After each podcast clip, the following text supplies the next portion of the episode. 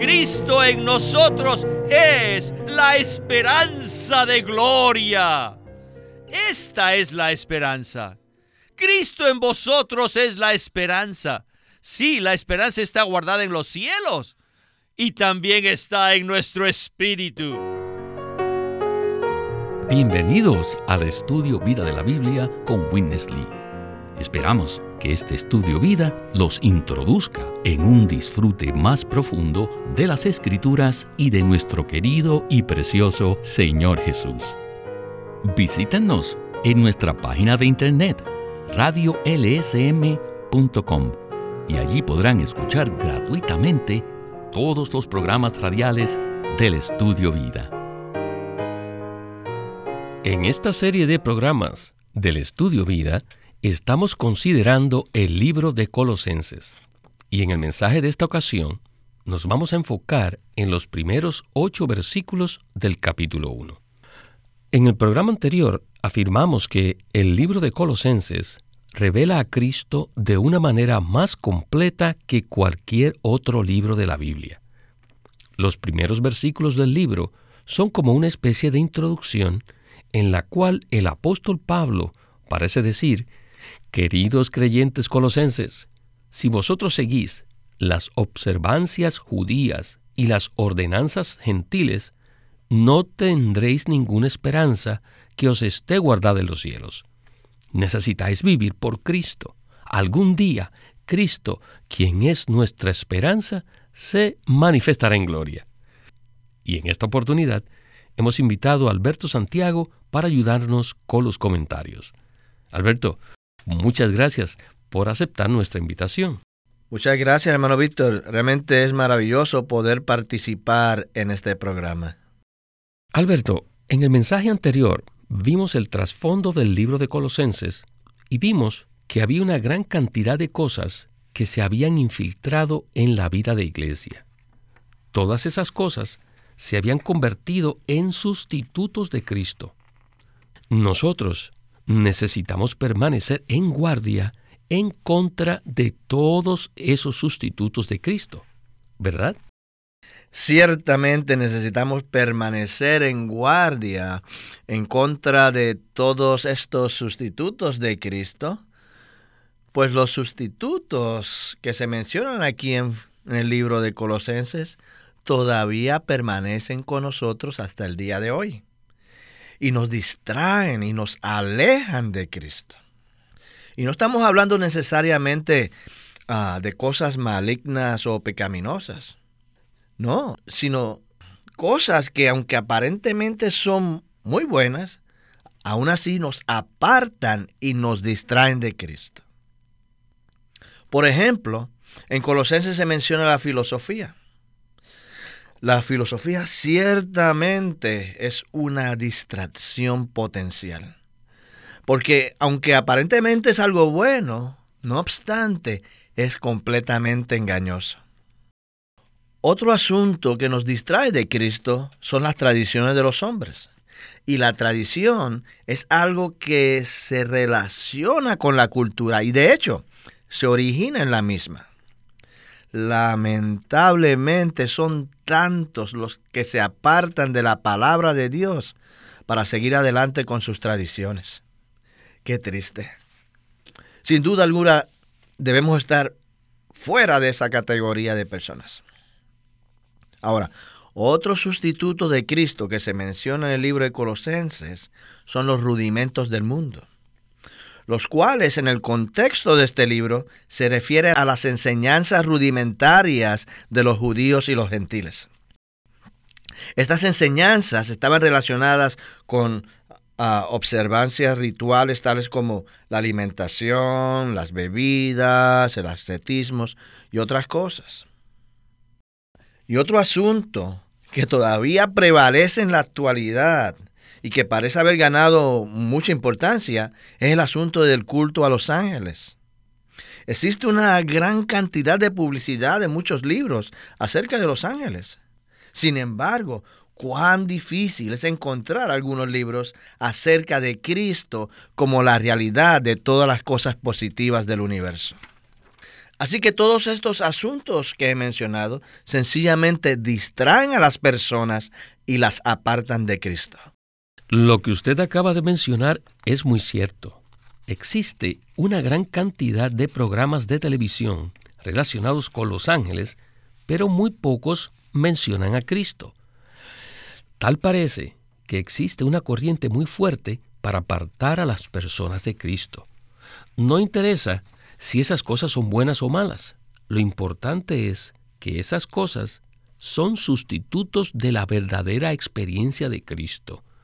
Sin duda, detrás de todo esto está la mano del enemigo de Dios, de Satanás, para tratar de poner velos en las personas. Este mensaje es una introducción al libro de Colosenses y se enfoca en los primeros ocho versículos. No pretendo leer todos los versículos, pero por lo menos quiero mencionar algunos. En los versículos del 3 al 6 se nos dice lo siguiente. Siempre orando por vosotros, damos gracias a Dios, Padre de nuestro Señor Jesucristo, habiendo oído de vuestra fe en Cristo Jesús y del amor que tenéis a todos los santos, a causa de la esperanza que os está guardada en los cielos, de la cual antes oísteis en la palabra de la verdad del Evangelio, que ha llegado hasta vosotros, así como a todo el mundo, y lleva fruto, y crece también en vosotros, desde el día que oísteis y conocisteis la gracia de Dios en verdad. Bueno, en esta introducción, Pablo habla acerca de la esperanza y más adelante dice que Cristo es nuestra esperanza. Pues bien, este es el tema del mensaje, la esperanza de los creyentes. Así que escuchemos una pequeña porción de Witness Lee y el estudio vida de Colosenses.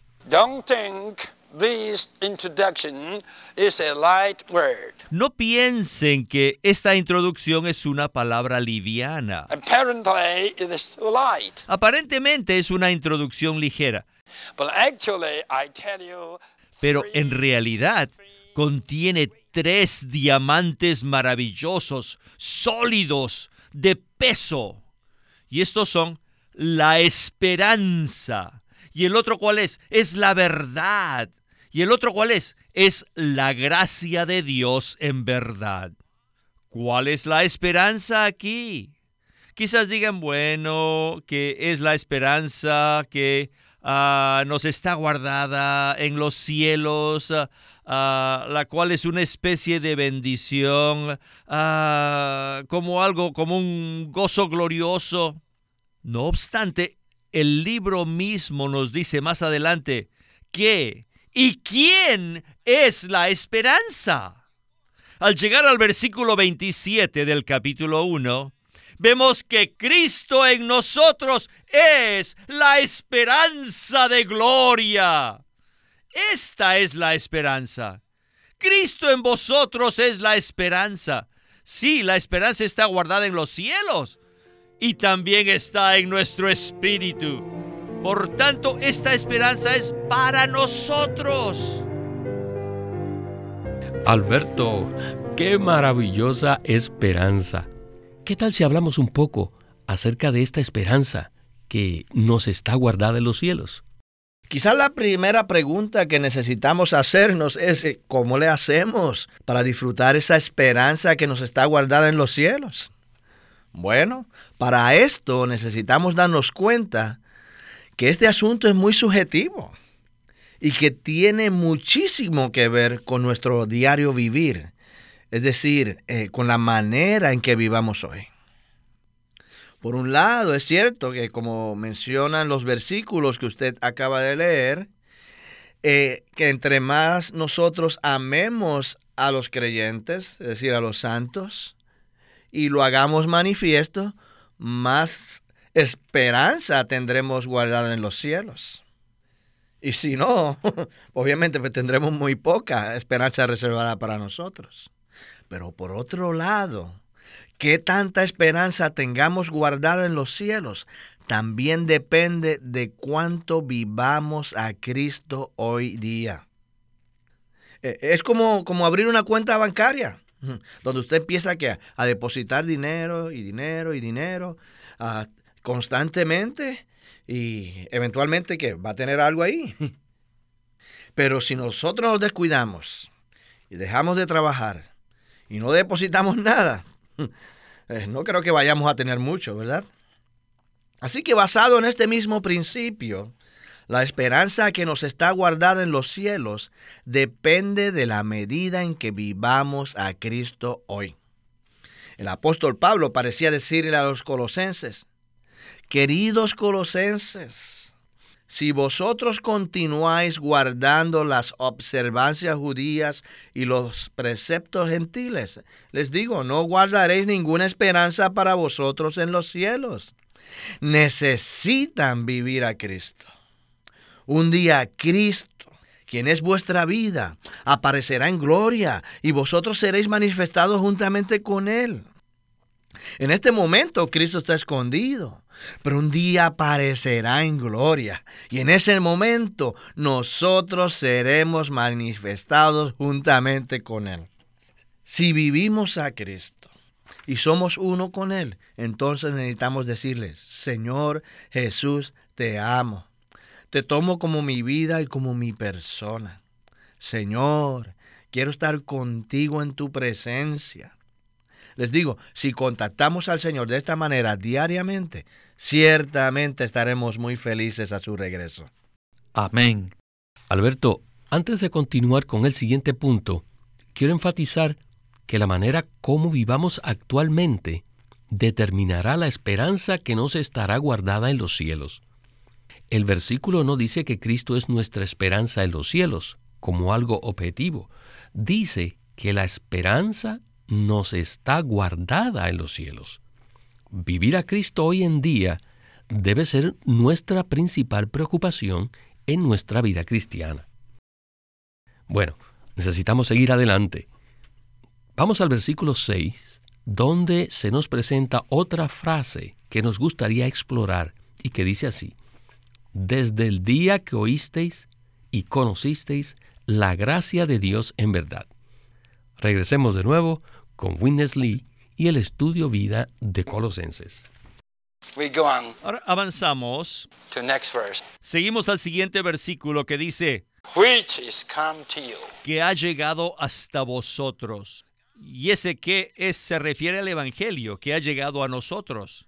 Así como a todo el mundo y lleva fruto y crece también en vosotros desde el día que oísteis y conocisteis la gracia de Dios en verdad. ¿Qué es llevar fruto? Es que vosotros amáis a los hermanos. Nuestro amor hacia los santos es el fruto que produce el Evangelio. Cuando predicamos el Evangelio a vosotros, cuando ministramos a Cristo a vosotros, fue esta realidad, esta verdad que recibieron ustedes y este es el fruto que se produjo en ustedes y este fruto produjo amor en ustedes, con el cual ustedes aman a todos los creyentes. El Evangelio produce tal fruto y el Evangelio también crece en ustedes desde el día que creyeron, desde el día que amaron a los hermanos. Este Evangelio es Cristo que crece en ustedes desde el día que oísteis y conocisteis la gracia de Dios en verdad. La palabra conocisteis no expresa por completo lo que quiere decir en griego. Denota un conocimiento pleno, es decir, que en este contexto significa conocer plenamente y no de forma parcial, no conocer algo parcialmente. Todos los eruditos están de acuerdo con esta interpretación. Conocer plenamente la gracia de Dios en verdad. Ahora dígame, ¿qué es la gracia de Dios? Es Cristo. Cristo. La gracia es Cristo mismo que ha sido dado a nosotros. Él fijó su tabernáculo entre nosotros lleno de gracia y de verdad. Aquí la palabra verdad significa realidad y la gracia es Cristo mismo como nuestro disfrute, como nuestra experiencia. Al experimentar y disfrutar a Cristo, el Cristo que es la realidad llega a ser nuestra gracia. Y esta es la gracia de Dios de la cual podemos participar, disfrutar y experimentar. Pues bien, Alberto, en el segmento que acabamos de escuchar, Winnesley nos ha presentado la gracia de Dios. Podemos participar, disfrutar y experimentar la gracia de Dios. Conocer la gracia de Dios en verdad no es algo que se logra a través del estudio. Por lo cual, ¿podría usted explicarnos en qué consiste conocer esta gracia? Conocer la gracia de Dios en verdad es conocerla por experiencia conocerla en su realidad y no solamente de una manera mental o doctrinal. Ahora, Cristo mismo es la realidad y la gracia es este Cristo siendo disfrutado por nosotros. Lo cual implica que Cristo ha llegado a ser una experiencia subjetiva en nosotros. Es decir, cuando experimentamos y disfrutamos a Cristo en su realidad, Él llega a ser nuestra gracia. Entonces, Alberto, las palabras verdad y realidad proceden de la misma raíz griega. Por tanto, decir que conocemos la gracia de Dios en verdad es exactamente lo mismo que decir que la conocemos en realidad. Esto implica que conocemos la gracia de Dios mediante nuestra experiencia. Este ministerio nos ha enseñado una y otra vez que debemos experimentar estas cosas y no simplemente conocerlas de manera objetiva o doctrinal. En el versículo 9 encontramos la oración de Pablo por los santos en Colosas.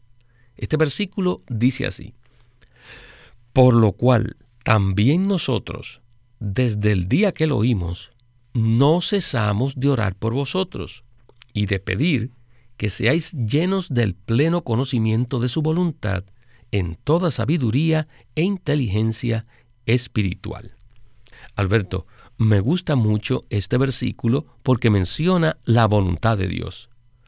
Todos los cristianos están interesados en conocer cuál es la voluntad de Dios en especial en el contexto de nuestras necesidades personales.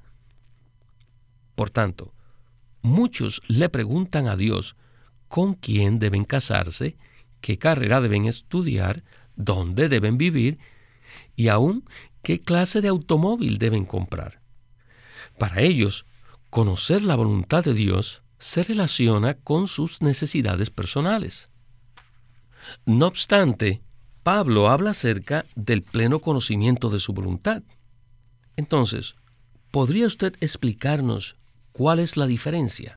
La voluntad de Dios en el versículo 9 no se relaciona en lo absoluto con las cosas que usted acaba de mencionar acerca de las necesidades personales, sino que más bien se relaciona con el propósito eterno de Dios, es decir, con su economía eterna con respecto a Cristo y la iglesia. Lamentablemente, la mayoría de los cristianos se preguntan acerca de la voluntad de Dios en el ámbito personal. Y le preguntan, por supuesto, entonces a Dios por muchos detalles de su vida personal. No obstante, el pleno conocimiento de su voluntad no se relaciona con esas cosas, sino con el conocimiento de Cristo en la economía de Dios.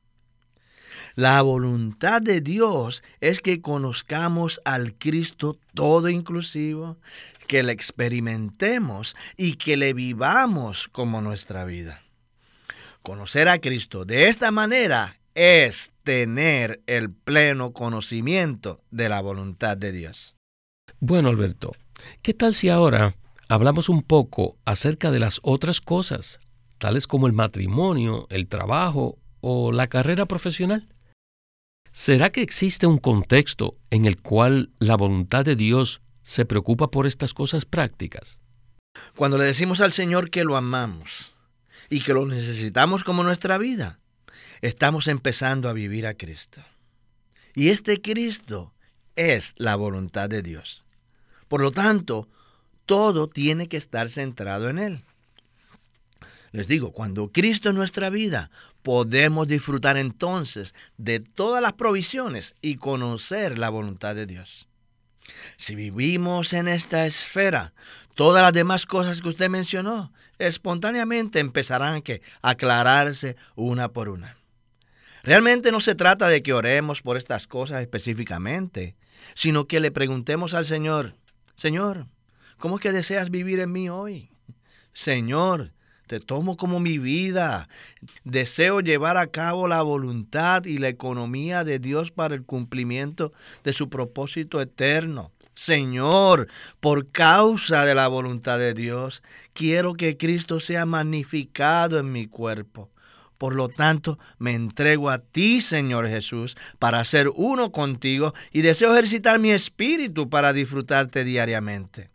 Les digo, si nosotros oramos de esta manera, esto va a satisfacer el corazón de Dios y espontáneamente se aclararán todos nuestros asuntos prácticos. Alberto, muchas gracias por su respuesta. Sin duda, Dios sabe que tenemos necesidades prácticas que son importantes para nosotros. Sin embargo, si nosotros nos enfocamos en su voluntad y no en nuestras necesidades, entonces Él tomará cuidado de todos los demás asuntos. En Mateo 6, versículo 31 al 33, se nos dice lo siguiente, No os preocupéis pues diciendo, ¿qué comeremos? ¿O qué beberemos? ¿O con qué nos vestiremos?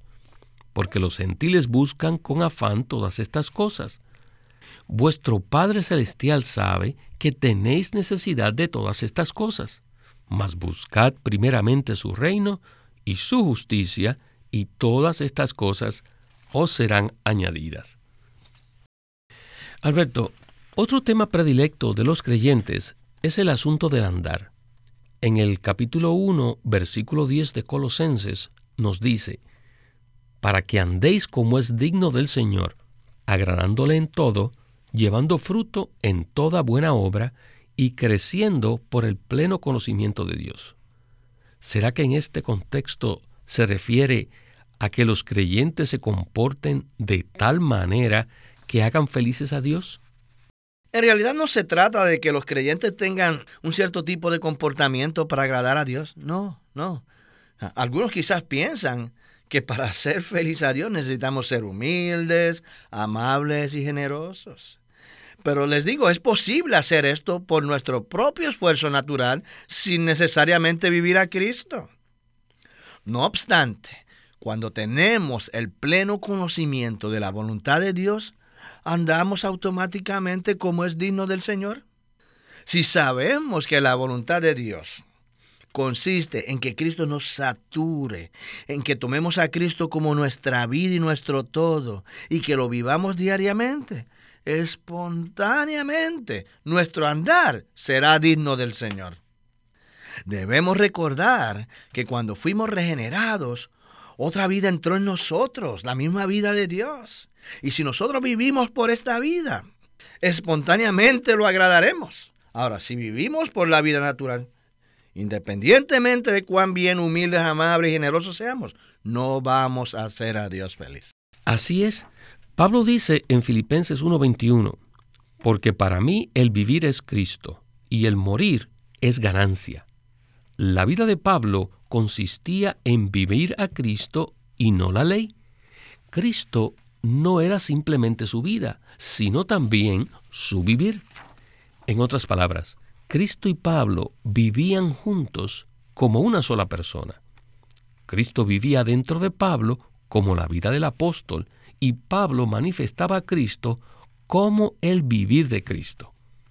Debemos entender que nuestro andar es digno solo cuando vivimos a Cristo y le expresamos en nuestra vida diaria.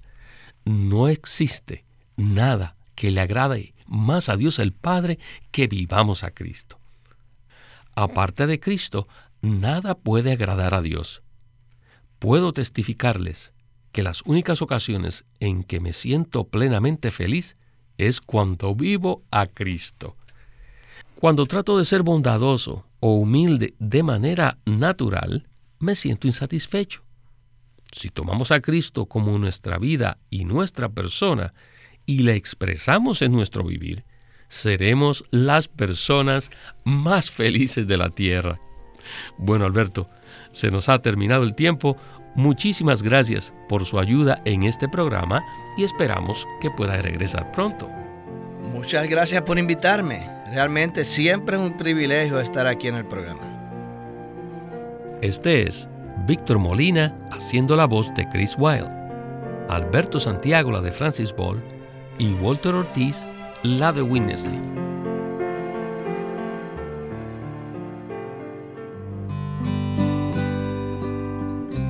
Living Stream Ministry es una casa publicadora de los libros de Watchman Nee y Witness Lee.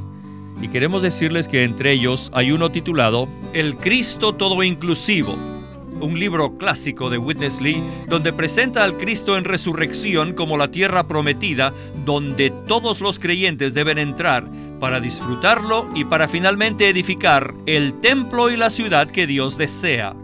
En este libro, Witness Lee analiza cómo el agua, el alimento, los minerales, etc., en la tierra prometida son los muchos aspectos de Cristo como la tierra de Canaán y nos ayuda a experimentarlo a fin de poseerlo en sus vastas dimensiones. El Cristo todo inclusivo por Witness Lee. Witness Lee sirvió fielmente al Señor durante más de 70 años y culminó su labor con este exhaustivo comentario de todas las escrituras llamado El Estudio Vida de la Biblia. Queremos animarlos a que visiten nuestra página de internet libroslsm.com. Allí encontrarán los libros impresos del Ministerio de Watchman Nee y Witness Lee, la Santa Biblia versión recobro con sus notas explicativas y también encontrarán folletos, himnos y libros en formato electrónico. Por favor, visite nuestra página de internet libroslsm.com o llámenos a nuestro teléfono gratuito 1-800-810-1149. 1-800-810-1149. Además, si desean, pueden comunicarse con nosotros enviándonos un correo electrónico a estudiovida.lsm.org. Una vez más, estudiovida.lsm.org.